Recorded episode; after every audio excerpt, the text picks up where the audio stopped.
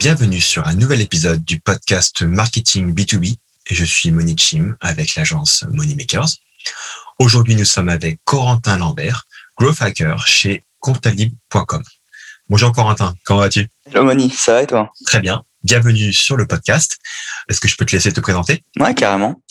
Euh, bah, du coup, comme tu le disais, je suis growth hacker. Je travaille maintenant à Comptalib, euh, une startup euh, qui, en gros, travaille pour automatiser la comptabilité. Et euh, avant ça, j'étais, euh, j'ai fait beaucoup de freelance. J'ai fait aussi beaucoup de, de petites muses side business. Et sinon, le plus gros projet que j'ai fait, ça s'appelait Bet Survivor. C'est un site de paris en ligne euh, sur ses propres parties de jeux vidéo avec lequel nous avons été à The Family. On a arrêté il y a quelques mois, euh, surtout pour des, des problèmes légaux. D'accord. Euh, du coup, on va rentrer euh, sur le cœur euh, du sujet, surtout par rapport à ta spécialisation. Euh, Est-ce que tu pourrais euh, nous dire, selon toi, comment on met en place correctement une stratégie de growth en 2021 En fait, le, je dirais deux conseils en fait principalement liés à ça, c'est qu'il faut pas rentrer déjà dans une dans une idée de que le growth c'est des contrairement à ce que son nom laisse entendre avec hacking, c'est un enchaînement de petits hacks ou de petites astuces à, à trouver pour faire de la croissance. En général, des choix long terme et périns seront seront plus efficaces plutôt que chercher le petit dernier hack à la mode pour scraper je ne sais quoi ou je ne sais quel site.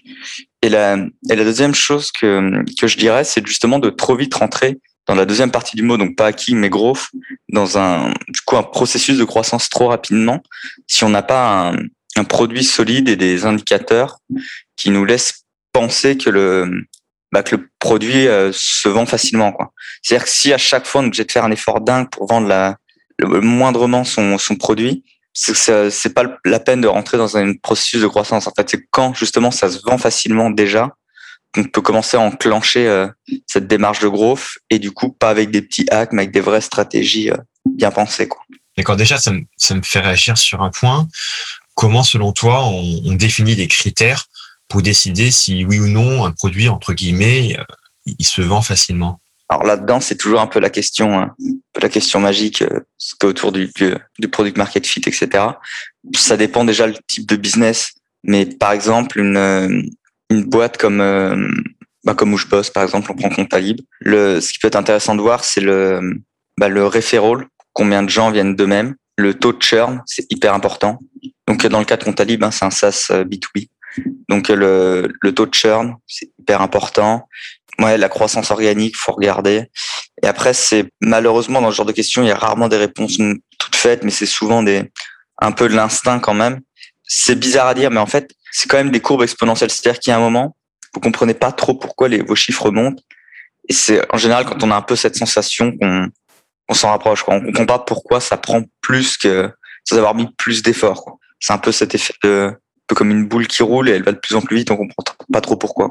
Ouais, ouais. Mais en général, les indicateurs de bah, que le- les gens parlent de ce que vous faites, qu'il y a des gens qui arrivent, vous ne savez pas d'où, et que peu de gens partent. C'est en général autour de ces indicateurs-là. Après, sur des réseaux sociaux, c'est par exemple des indicateurs un peu différents. Là, clairement, pour les réseaux sociaux, c'est oui la viralité, mais c'est aussi beaucoup des indicateurs de est-ce que vous êtes utilisé quotidiennement pendant une demi-heure, une heure par jour, ce genre de choses. D'accord. Le taux d'utilisation et, euh, et comme tu disais, churn. Donc, euh, Ouais, churn très important, le, toute la partie viralité. hein. et, euh, est-ce que des gens, que les gens restent contents avec le produit ou est-ce que ils arrêtent leur abonnement?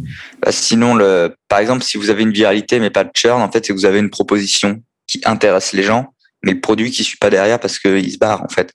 Mais le, il faut vraiment tous ces critères que les gens viennent d'eux-mêmes, que c'est une proposition qui est assez forte pour les faire signer Mhm. et qui ne part pas parce que le produit est assez bon pour les faire capter et bah, les capter à ce qui reste. Quoi. Ouais, d'accord. Et donc du coup, euh, quand on parle d'attirer euh, d'attirer les personnes dans dans le funnel, euh, est-ce que tu as des recommandations à faire pour une pour une entreprise qui a qui a besoin de se lancer et qui qui qui soit vient de lancer un nouveau produit, soit déjà un produit qu'elle vend mais pas forcément de façon online? Il faut un peu tout tester en vrai, mais de, de manière générale, au début, on a, on a rarement la ressource pour faire tous les différents funnels, etc. Donc, faut être euh, bah, les funnels, différents canaux, etc. Donc, il faut un peu tout tester dès qu'on envoie un qui marche, soit parce qu'on le maîtrise mieux que les autres, ou juste parce que notre marché est plus réceptif à celui-là. En général, se focus parce qu'on a rarement les compétences en pour être bon en fait partout. notamment quand on commence. Donc ouais, se focus sur une chose et la faire vraiment correctement. Et c'est vrai que c'est important de, de ce point de vue-là, mhm. parce que le, en fait, ce qui fera la différence, c'est pas d'être moyen sur tous les canaux, mais d'être très bon sur un ou deux, quoi. Donc euh, ouais, grosse partie de focus est assez, assez déterminante. Ouais, d'accord. Il faut bien tester avant quand même. Il faut quand même une petite période de test, voir où est-ce que ça prend, où est-ce qu'on est bon, pas bon, etc et pas se prendre la tête à s'améliorer, on est mauvais, mais se focus sur ce sur quoi on est bon. Quoi. Donc essentiellement, euh, prendre un canal, se focaliser dessus et à l'intérieur de ce canal, faire un maximum de tests ouais. euh, pour voir rapidement si ça a une chance d'aboutir à quelque chose, c'est ça? C'est ça, on teste les différents canaux. Dès qu'il y en a un qui prend, on reteste à l'intérieur de ce canal en précis, celui qu'on a décidé de garder, et on le travaille, on le travaille. Quoi. Hmm. Parce qu'en fait, les gens se rendent pas compte à quel point ils peuvent aller haut, ne serait-ce qu'avec un seul canal. En fait, un canal très bien maîtrisé, vous pouvez euh, les gens ont souvent peur d'une sensation d'épuisement d'un canal ou quoi. Mais avant que ça arrive, en fait, vous avez des mois de clients devant vous en général. Ouais, c'est sûr. C'est sûr que c'est euh... donc du coup autant aller en profondeur plutôt que vouloir dire ok c'était euh, ouais. 15 trucs en même temps. Parce qu'en fait il y a un coût d'apprentissage à chaque fois qui est élevé en fait. Et en fait le truc c'est d'être moyen quelque part ça ça rapporte rien concrètement. Il faut vraiment être bon sur chaque canal et, hmm. et forcément ça implique un coût d'apprentissage qui est élevé donc euh, chaque changement de canal c'est beaucoup de boulot en fait. Ouais bien sûr. Est-ce que tu est-ce que tu vois des des synergies naturelles entre certains canaux ou est-ce que selon toi il y, a, trop de variabilité euh, selon le, le, on va dire la verticale dans laquelle on est? Non, il y a toujours du transfert par exemple quand vous maîtrisez un canal, le coût d'apprentissage du second sera toujours plus simple parce qu'en fait, il y a le besoin client reste profondément le même, le, votre copywriting, celui qui fonctionne restera le même il y a moins de, un coût de transfert qui est plus faible. C'est-à-dire qu'il y a des choses que vous avez appris sur le premier canal qui sont universelles que vous pourrez utiliser sur le deuxième. Donc à chaque fois, ce sera toujours plus simple. Mais euh, malgré tout, après, il y a toujours les codes de ce nouveau canal à apprendre. Quoi.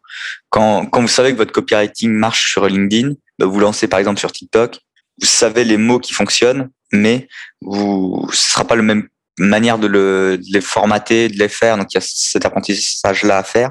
Mais malgré tout, euh, il y a quand même des coûts. Euh, en fait, rien que le coût de connaître son utilisateur vous fait gagner un temps dingue. Quoi. Ouais, bien sûr. Bien sûr.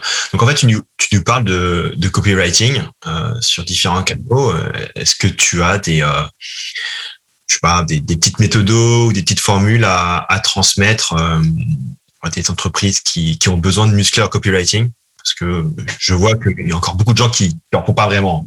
Ouais, clairement. Bah, copywriting, je suis pas du tout une star, même si je considère que c'est absolument primordial. Moi, je commence à être à un niveau, on va dire, intermédiaire. Je commence, je m'y suis mis il y a quelques temps. D'accord. Mais euh, inspirez-vous à balle et surtout utilisez des, des frameworks au début. Des frameworks type EDA, PASS, etc. Mm. en fait, c'est des, des frameworks psychologiques qui ont qui ont fait leurs preuves sur des bah pour euh, pour la conversion en fait, qui qui créent un entonnoir, euh, par exemple dans un email ou dans un texte, etc. Et ouais, utilisez vraiment des, des funnels et et restez simple. Faites pas des phrases euh, finiment complexes, courts, très simples, très percutants. Et essayez de parler bah, d'écrire plutôt comme vous parlez. C'est quelque chose un peu bizarre à, à, faire, mais qui fonctionne très bien, qui est beaucoup plus naturel. Bien sûr. sinon, après, après, dernière chose, faut faut bien penser à, à, jouer sur les différents leviers psychologiques. Donc, il y a plein, plein de livres sur ça, plein d'articles. Et dernière, euh, lever les objections des personnes, se mettre un peu à leur place, se dire euh, à ce moment-là, qu'est-ce qu'ils peuvent faire qui signe pas?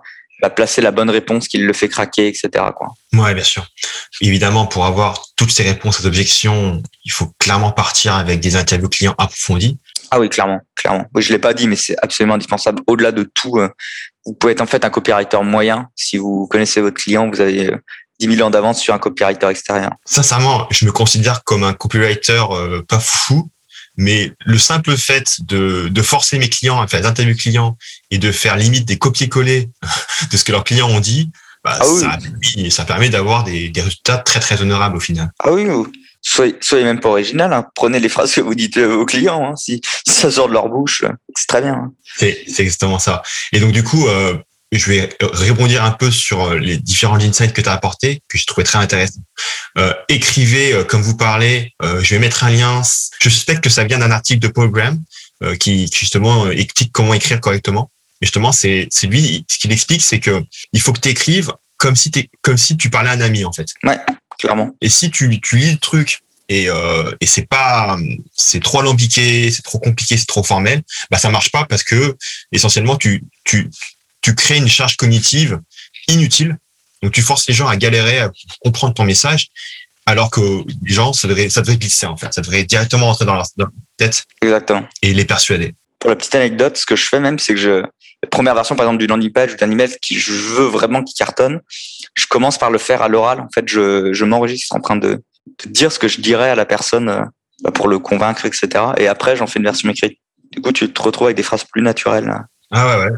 C'est marrant à essayer, ça marche. Ça prend un peu de temps, mais ça marche pas trop mal. Bah, franchement, je vais, je vais essayer parce que j'ai, j'ai jamais fait. Donc, euh, super cool. C'est un peu chelou dans ton salon, mais ça marche bien, ouais. Bonjour, ce produit euh, va changer votre vie, euh, etc. c'est marrant, ouais. Et, et, par rapport à, à, l'influence, moi, il y a le, bouquin de chevet que j'ai, c'est c'est Influence et manipulation de, de Cialdini. Ouais, je suis en train de le relire en ce moment, d'ailleurs. Je sais pas si tu as d'autres livres que, que tu trouves vraiment quali par rapport à l'influence. J'ai lu pas mal d'articles, en fait, sur des, sur euh, l'influence, etc. Mais des livres purement sur l'influence, j'ai lu réellement que celui-là, je crois. Euh, les lettres de Gary Albert, c'est pas mal aussi. J'ai lu ça il y a longtemps, par contre. C'est un, un, ami copywriter qui me l'a conseillé, mais j'avais bien aimé sur le moment. J'ai pas tout retenu parce qu'en plus c'était pas un moment où je m'intéressais beaucoup au copywriting. D'ailleurs, ce qui me fait penser que je le relirai sûrement, mais il y avait celui-là aussi, plus d'influence et manipulation que j'avais bien aimé. Là. Clairement, c'est bien de lire. Les pratiques, c'est bien de les lire quand on en a vraiment besoin, sinon on retient. Ouais. Moi, j'ai bah, eu ce défaut-là. En fait, je m'étais fait un défi de lire un livre par semaine pendant une année. Du coup, je l'ai même prolongé une deuxième année. Et en fait, du coup, je me suis retrouvé à lire plus de 100 livres du coup en deux ans. Et ça ne sert à pas grand-chose. Vous développez quelques instincts, mais euh, si vous faites pas en même temps, on s'en fout un peu en fait. Très sincèrement, ça, ça te met dans un confort, l'impression de faire quelque chose, mais en fait, euh, ça sert à rien. Illusion de la connaissance un petit peu. Ouais, clairement. Ouais, donc du coup, maintenant, ce qu'on ce qu'on va faire, c'est, si tu veux, on, on, va aller sur euh, sur le prochain euh, niveau dans, dans le framework euh, art. Vas-y. Euh, voilà, donc euh, après l'activation, il y a, il y a l'activation. Voilà, est-ce que tu peux nous partager là, tes, tes idées, tes, tes, tes, tes, théories par rapport à l'activation? Justement, on parlait de produits, etc. tout à l'heure, qui se vendent un peu tout seuls. La première stat que vous pouvez regarder, que j'ai pas dit en fait, mais qu'il faut travailler bien avant votre acquisition, c'est l'activation. Bah, l'activation et tout, de manière générale, sans spécialement. Euh, bah ouais, c'est ça. Vraiment, un bon produit qui fonctionne, c'est une bonne activation et une bonne rétention. Et c'est pour ça de travailler votre onboarding énormément. C'est en fait c'est du produit tout en étant du marketing parce que le le même produit avec deux onboarding différents, ça peut tout changer quoi. Donc le, alors que le produit est le même, mais en fait le taux d'utilisation est énorme et énormément différent. Donc euh, ouais, concentrez-vous sur ça bien au-delà de faire de l'acquisition tant que vous n'avez pas des taux, euh, des gros taux, donc euh, si vous faites de la période d'essai, de conversion de période d'essai ou de ou ce genre de choses, euh, c'est pas la peine de, de, se prendre la tête parce que c'est ça. Il y a en fait il y a un peu trois choses trouver des clients un et en deux on met de l'autre côté que les gens utilisent votre produit, mais il y il y a un petit pont entre les deux qui est l'onboarding, qui est le moment où les gens comprennent en fait ce qu'est le produit et qu'est-ce qu'il va leur apporter. Et ça, vous avez tout intérêt à ce que bah, les taux de gens à qui ça arrive soient élevés et que le temps qui mettent à ce que ça leur arrive soit très court. D'accord. Donc ça veut dire essentiellement comprendre exactement euh, les informations dont ils ont besoin pour euh, commencer à utiliser le service ou, le produit. Ouais, c'est ça. On parle souvent de wow effect ou ce genre de choses, mais il faut vraiment qu'il y ait un, qu'il y ait un, un déclencheur qui fait que bah, qu'ils se mettent à utiliser euh, vraiment votre produit. Quoi. Et donc tu parlais de qu'est-ce qui peut faire la différence. Il y a, il y a un concept que j'aime bien, c'est un, je, je, je sais pas s'il a un nom particulier, mais c'est un peu chercher des facteurs clés de, de, conversion. Par exemple, Facebook, pendant très longtemps, ça a été avoir 30 amis. Ils savent que si, as, si tu as 30 amis, bah, c'est gagné, tu vois. Nous, par exemple, la boîte où je bosse, je peux pas donner de chiffres, mais le, on sait qu'en fait, euh, pour que ça fasse automatiquement ta compta, il faut que tu synchronises ton compte en banque. Et des fois, et sur toutes les annotations qui sont faites par une IA, il y en a quelques-unes qui sont pas traitées par une IA parce qu'elles peuvent pas le faire, donc tu es obligé de les faire à la main. Et au fur et à mesure que tu as fait une fois ou deux la même opération à la main, elle devient complètement automatisée par l'IA par la suite. Et du coup, nous, c'est si la personne a synchronisé son compte et a fait une opération, si ce timing est fait très rapidement, on sait qu'on a un taux de conversion qui est, qui est énorme en fait en période d'essai, bien plus que si la personne hésite, tu prends quelques jours, il synchronise pas direct son compte, il se trimballe un peu sur la plateforme, etc. On sait que c'est vraiment des, des activités clés de conversion. Quoi. Et du coup, c'est souvent le cas. Il y a quelques boîtes non, mais je dirais bien 60-70% des boîtes quand ils s'amusent à faire des cohortes selon les dans les stades, donc selon quelle action a fait, a fait qui et s'ils sont devenus clients ou non, on se rend souvent compte qu'il y a un, y a un facteur qui fait un peu péter la cohorte, ou si c'est pas des fois les boîtes le trouvent pas, mais en fusionnant deux choses. Tu vois, nous dans notre cas, par exemple, c'était comme je te disais, synchronisation plus euh, a fait une annotation, une première annotation manuelle. Bah là, il a compris en fait. Il a compris qu'en fait, en mettant son compte que tout se faisait automatiquement et que les quelques qui restaient à la main, il fallait les faire et qu'elles se feraient au fur et à mesure euh, seul parce que justement, il leur entraînait liens en la faisant lui à la main. Et du coup, c'est un peu ce, c'est un peu lié aussi au wow effect, mais dans le sens, ça c'est pas spécialement du wow, mais c'est direct de la compréhension de valeur. Il faut lui faire faire. En fait, il faut pas essayer de de tout faire faire à la personne, c'est très très dur. Les gens ont peu de temps, ils sont très flemmards, mais il faut vraiment trouver ces activités qui font péter votre conversion. C'est souvent une ou, un combo, comme je te disais. Et c'est rare de. Il y a quelques cas où des boîtes ils en ont pas et c'est vraiment relou pour l'onboarding. Il y en a quand même souvent le cas où où il y a quoi. Ouais, d'accord. Donc du coup, trouver ces euh, ces facteurs de basculement clés et après tout faire pour euh, persuader les gens à rapidement euh, faire ces actions. Alors là, il y a, après, il y a plein de débats. Est-ce que tu le rends obligatoire ou non? Par exemple, c'est quand tu arrives sur le site, tu as une, forme de pop-up ou une page grisée où tu es obligé de faire ça. tu peux avoir euh, le fait de un onboarding où tu es accompagné avec des petites flèches qui t'emmènent vers ça. Ouais. Ou est-ce que as, tu laisses faire la personne d'elle-même ou est-ce que tu cette étape tu l'inclus dans l'inscription en fait pour être sûr qu'il arrive sur le site en l'ayant fait? Est-ce que est-ce que c'est juste des emails auto qui lui font penser? Est-ce que toi tu l'appelles? Est-ce que tu l'obliges à prendre un rendez-vous? Il y a plein de de façon à le pousser à le faire. Par exemple, Facebook, ils avaient pris l'option pour les amis. C'est arrivé, tu es obligé d'ajouter les gens. Bah, tu pouvais skipper l'étape, mais tu avais vraiment une grosse étape, le bouton skipper que tu voyais quasiment pas, et là, tu commençais à ajouter tes potes. Quoi. Et le bouton devenait plus visible pour skipper quand on avait ajouté le nombre voulu qui était 30, je crois, à l'époque. Tu vois. Intéressant. Mais il y a plein de, plein de manières de l'obliger, ou de pas l'obliger, en fait. C'est toujours un grand débat. Et après, en général, d'ailleurs, je le dis pour, euh, pour info, pour les gens qui s'intéressent, c'est le, les gens l'obligent rarement, c'est pas quelque chose que les gens trouvent contraignant en fait. Si c'est bien amené dans un funnel dans la suite de l'inscription, obliger quelque chose, euh, si c'est vraiment tant clé que ça pour vous, n'hésitez pas à le tenter quoi. Il y a quelques fois ça marchera pas sur certaines boîtes etc. Mais le risque est assez bas quoi. Et assez bas que les gens se barrent juste parce qu'on leur a obligé une action. Après voilà, j'imagine que ça dépend de l'action. Si on demande de oui. paiement, non, c'est n'importe quoi, mais si on demande une grosse grosse action, j'imagine qu'il faut vraiment la vendre. Ouais, ouais, c'est ça. Moi, ce que j'aime bien, c'est le combo euh, une action très importante, tu l'obliges. Très bien expliqué, peut-être avec une petite démo, un truc. Et il y a deux gros boutons visibles autant l'un que l'autre en mode euh, bah, je la fais moi-même l'action en mode où je prends rendez-vous avec un conseiller pour qu'il me la fasse. Là comme ça le mec sait que l'action est obligatoire, tu lui imposes, mais s'il a la flemme de le faire, un conseiller lui fait en direct avec lui sur Zoom ou euh, lui il suit le petit tuto pour la faire lui-même quoi. Et dans l'idéal, c'est si ton action est assez bien pensée, il a même pas besoin de tuto de lui-même, il comprend comment le faire, il est assez bien guidé. Et là, c'est royal. Tu as deux boutons. C'est je le, soit il le fait en direct lui-même, soit il la flemme, il clique sur prendre rendez-vous. Mais c'est des combos que j'aime bien, ça, en tout cas. Mmh, mmh, mmh. super. Donc, du coup, voilà, on a, on a activé notre, euh, notre personne et maintenant, on passe à la rétention. On, on a envie de la garder. Mis à part le fait, évidemment, d'avoir une offre qui, qui est au top et qui correspond à la proposition de valeur, est-ce que tu as des tips pour euh, optimiser la, la rétention de ton client? Alors déjà, il faut... C'est horrible parce qu'en fait, les gens ont tendance à, tu sais, c'est un peu les, les entreprises sont coupées en sections. D'un côté, tu as le marketing qui a leurs objectifs, d'un côté le produit, etc. Et là, il faut avoir une réflexion plus globale, dans le sens le marketing va tout faire, par exemple, pour que le, le mec signe. Et c'est pas bon en fait. Si tu veux une bonne rétention, il faut un peu euh, promettre moins et donner plus, tu vois. Hmm. Donc c'est un peu une réflexion un peu plus globale. Il faut que, euh, il faut vraiment que tu arrives à délivrer plus que ce que à quoi la personne s'attend. Donc ça, c'est deux choses, c'est que le produit soit top et que la et que la personne qui a fait les les promesses, donc souvent le marketing, les landing pages, etc., ou les sales dans certains cas, soit pas dans l'abus en fait, justement même qu'ils soient un peu en dessous. Ouais, ouais. Et euh, d'ailleurs ça aussi c'est un bon indicateur de product market fit, c'est que même quand tu es un peu en dessous, ça convertit quand même sans souci. C'est déjà un bon indicateur. Donc il y a ça, il y a le service client, c'est de loin ce qui est le plus important. Il fait un accompagnement humain et vraiment carré, qui répond rapide, efficace, hyper sympa. Ça les gens adorent. Euh, c'est vraiment un facteur clé de, de rétention assez énorme. Après, et puis il y a pas de hasard. En fait, euh, les gens tolèrent les bugs, etc. Mais il en faut quand même peu. Hein. Il faut que, en fait, faut que ce soit fluide. Même si le produit a peu de fonctionnalités, c'est pas très grave. Il faut que ce soit fait nickel. Il faut qu'il en ait peu, mais vraiment top, quoi. Plus que le produit fourre-tout, boîte à outils ou je sais pas quoi. Peu que leur valeur soit délivrée, que ce soit correctement. Et si en plus c'est un peu au-dessus de leurs attentes, tu vois, c'est parfait. Comme ça, tu auras souvent de la rétention. Et après, tu aussi un autre cas particulier que beaucoup de boîtes utilisent de plus en plus, qui est d'avoir une communauté à côté, qui est un bon moyen d'engagement aussi. Euh, par exemple, je sais pas, on voit, j'en sais rien, il y a qui, euh, je sais pas, une boîte comme Lemlist ou euh, ou des boîtes comme Germinal, tu vois, qui font des Slack ou des trucs comme ça, tu vois, des boîtes que tout le monde connaît. Ils ont des, c'est des bons moyens d'engagement, ça aussi.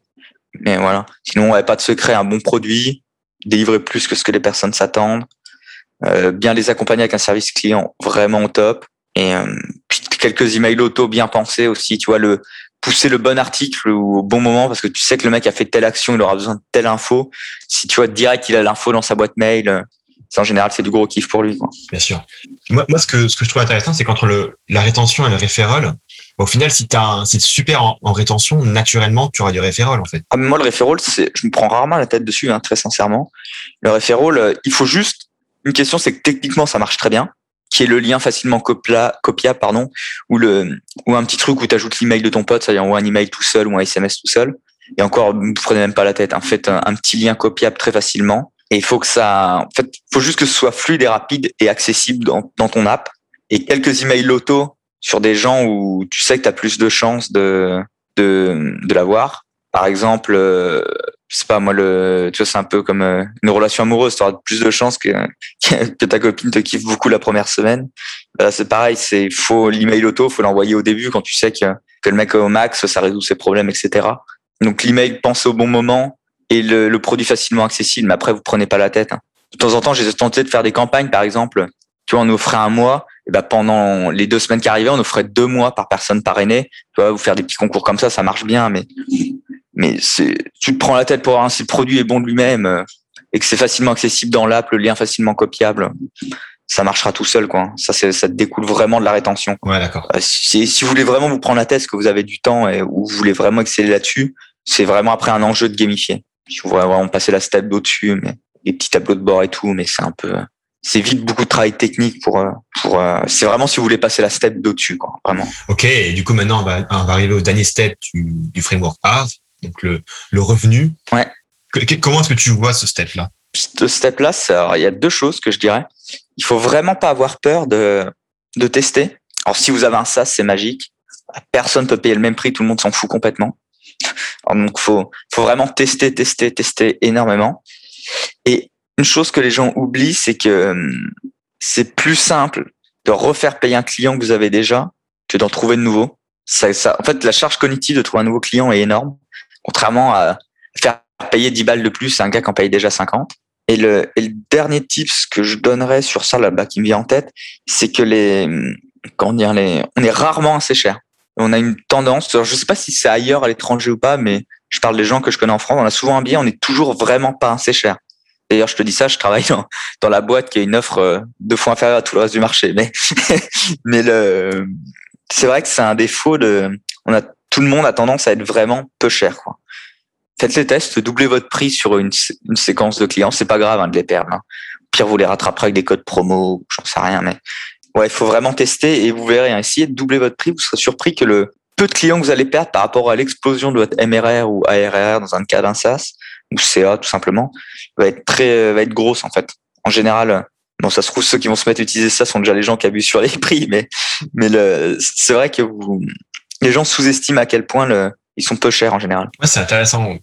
Selon toi, d'où ça vient ce billet? En fait, c'est que je pense qu'on a en France, on a une culture du sales qui est assez faible, et du coup, on a peur de faire payer les gens. Notamment, on a une culture de beaucoup offrir des mois, de faire des espèces de périodes d'essais pourris, où on a souvent cette idée qui est franchement nul de se dire non mais je le fais pas payer et après je annonce le prix dans deux mois comme s'il aura vu la valeur. Je trouve que ça marche pas. Un gars qui paye pas au début, il payera pas après, ou ce sera un client chiant. Mais et je pense que c'est une culture du sales. En fait, on a juste peur d'annoncer un prix aux gens et de les faire payer. En fait, euh, ce qui se passe aussi, c'est qu'il y a une décorrélation en fait entre entre ce que les gens payent et ce que réellement l'effort que ça vous coûte. En fait, ce que les gens payent, c'est la valeur perçue, ce que ce qu'ils ont, ce qu'ils y gagnent pas le temps technique que vous avez y mettre. Par exemple, quelque chose, on aura mis beaucoup de temps techniquement à le faire, les gens vont penser que ça coûte cher, et quelque chose qui est fait simplement, par exemple, son produit est assez simple, ils vont pas se dire qu'il faut le faire payer cher. En fait, on s'en fout, c'est pas la question de la dureté à laquelle vous l'avez mis en place, mais plutôt le qu'est-ce que la personne en face y gagne, en fait. Et c'est que sur ça que vous basez un prix, et les gens ont, comme les gens ont toujours en plus le biais sur le moment, ils ont toujours l'impression d'avoir galéré à fabriquer leur produit, etc. Et après, une fois qu'il est fait, ils ont toujours un biais qui dit non, en fait, c'était cool, etc ils se disent bon bah non en fait on n'a pas tant galéré que ça, ça vaut pas si cher que ça, etc. En fait ça ça a rien à voir. je pense que c'est vraiment la culture sales et ce côté euh, de pas comprendre euh, qu'est-ce qui fait un prix quoi. Mais je pense que je pense qu'en en France et en Europe globalement, on a une culture dans laquelle essentiellement demander de l'argent, l'argent c'est un peu c'est un peu honteux en fait. Ouais, clairement. C'est un peu ça. Clairement, clairement, clairement. Moi par exemple, je parle assez, librement de mes revenus, etc. Euh, avec mes amis, etc. Et c'est vrai que c'est des sujets toujours un peu euh, mes revenus ou même par exemple j'investis beaucoup ce genre de choses et en, en et c'est des choses avec lesquelles les gens ont du mal, tu vois. Et, et je pense, comme tu le dis, en fait, d'après d'avoir peur de demander un prix plus gros dans la vie professionnelle, en fait, ça vient aussi un peu de ce côté de vie perso que les gens ont, en fait. Et c'est, euh, c'est plus corrélé que ce qu'on pourrait croire, de se dire non, mais ça n'a rien à voir, il y a un côté c'est pro-perso, mais en fait, je pense que les deux, c'est un peu la même chose, quoi. C'est vrai qu'il y a un tabou euh, global autour de l'argent. Ouais.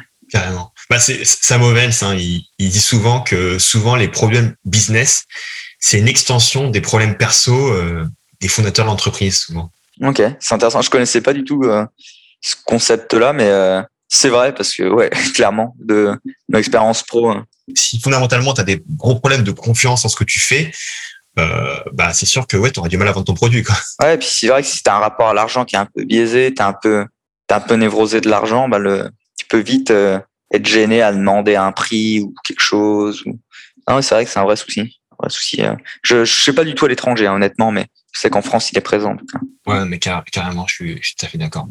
Euh, J'ai une petite question, c'est, euh, on, parle beaucoup de tech stack, de, stack technologique, de, piles à mettre en place.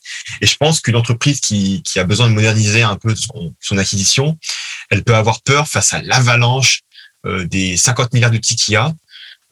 Est-ce que tu aurais des conseils pour se lancer là-dedans et sans, trop galérer et sans trop dire voilà mais euh, par où commencer, quoi choisir parmi euh, ces 50 000 outils?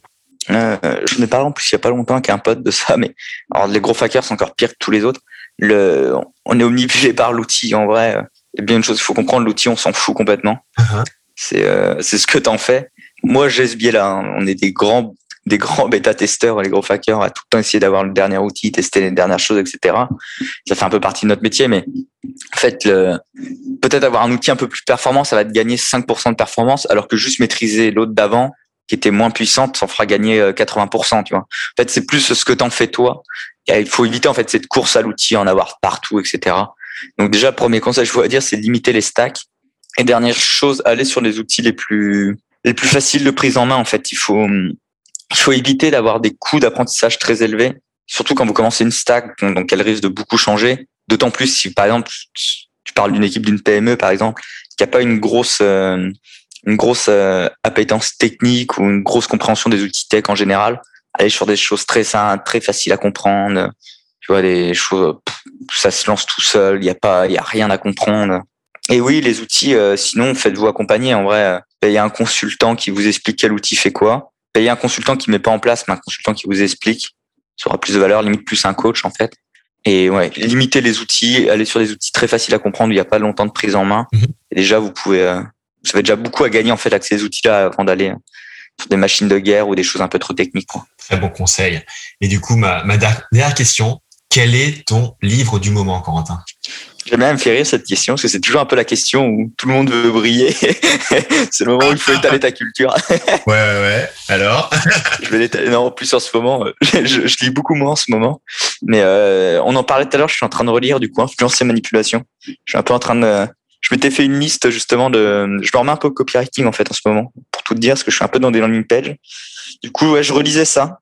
Et ouais, c'est ça les derniers livres que j'ai lus. Tu peux me parler peut-être d'une belle formation que tu as faite récemment et qui t'a apporté? Alors là, en gros, j'ai suivi des trucs très tradis, mais j'ai euh, suivi un peu tout ce qui était euh, ouais, Germinal, Dezio, euh, toutes les boîtes un peu de gros là en France qui ont commencé à sortir des formations. Tu sais, toutes les agences qui exécutaient et maintenant qui lancent des formations, ouais. même Scaldia dans le même genre. Je les ai vus un peu toutes bercer là sur LinkedIn récemment. Et du coup, je, bah, comme c'est mon métier, je me suis un peu intéressé. Du coup, j'ai un peu tout suivi. Et d'ailleurs, c'est pas toujours un, un level énorme. Par contre, pour quelqu'un qui veut commencer ou quelqu'un qui a un niveau moyen qui va apprendre, c'est franchement top. Hein. Ils font faire euh, les trois hein, d'ailleurs, Dezio, Scaldia ou Germinal, c'est vraiment. Bah, Scaldia, c'est un peu plus décousu parce que mais après c'est des cours gratuits, donc tu as moins de structure. mais ils sont, c'est donc plus technique, un peu plus pointu. Limite, c'est plus haut level, bizarrement, sur certaines choses, parce que c'est des choses très précises, mais euh, vraiment top, surtout pour des cours gratuits. Et, euh, et Dezio et Germinal, ouais, c'est vraiment des, ah, pour apprendre, en vrai, quelqu'un qui connaît rien, ou même qui connaît un peu, qui commence, qui fait ça depuis six mois, c'est top, hein, franchement. Et du coup, ouais, les livres, ouais, non, il n'y a pas, ah si, j'ai le dernier livre que j'ai lu, c'est le livre de Marketing Mania, où je m'attendais pas à grand chose et il était pas mal. D'accord. Je veux dire penser.